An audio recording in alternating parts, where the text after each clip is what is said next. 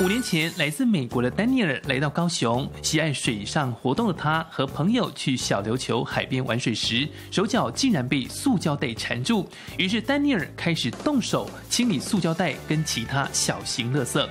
同行的友人黄之阳拍下这样画面后，上传到网络，意外的让老外帮台湾清垃圾，引起注意。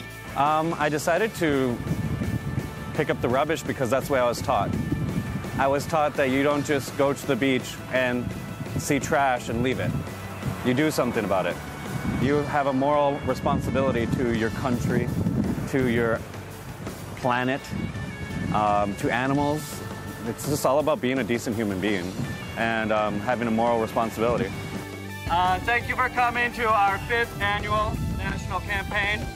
丹尼尔跟黄之阳更决定之后，在每年暑假规划一系列的净滩活动，如今已持续五年，举办了超过六十场活动，超越一万五千人参与。成立五年，然后但是我参加四年，今年第四年。海龟务实乐色的影片，对，然后看到以后就觉得，其实感触还蛮深，因为都是人为造成，然后他们务实这样子，对，所以就开始。就觉得要做好这件事情。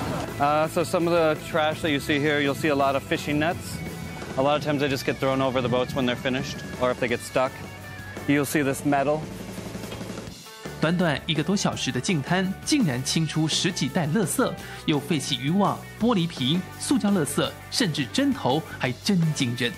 丹尼尔用净滩的行动爱台湾、爱地球，但他更希望不只是净滩，减少塑胶、减量垃圾以及友善环境，才是身为人类应该有的态度。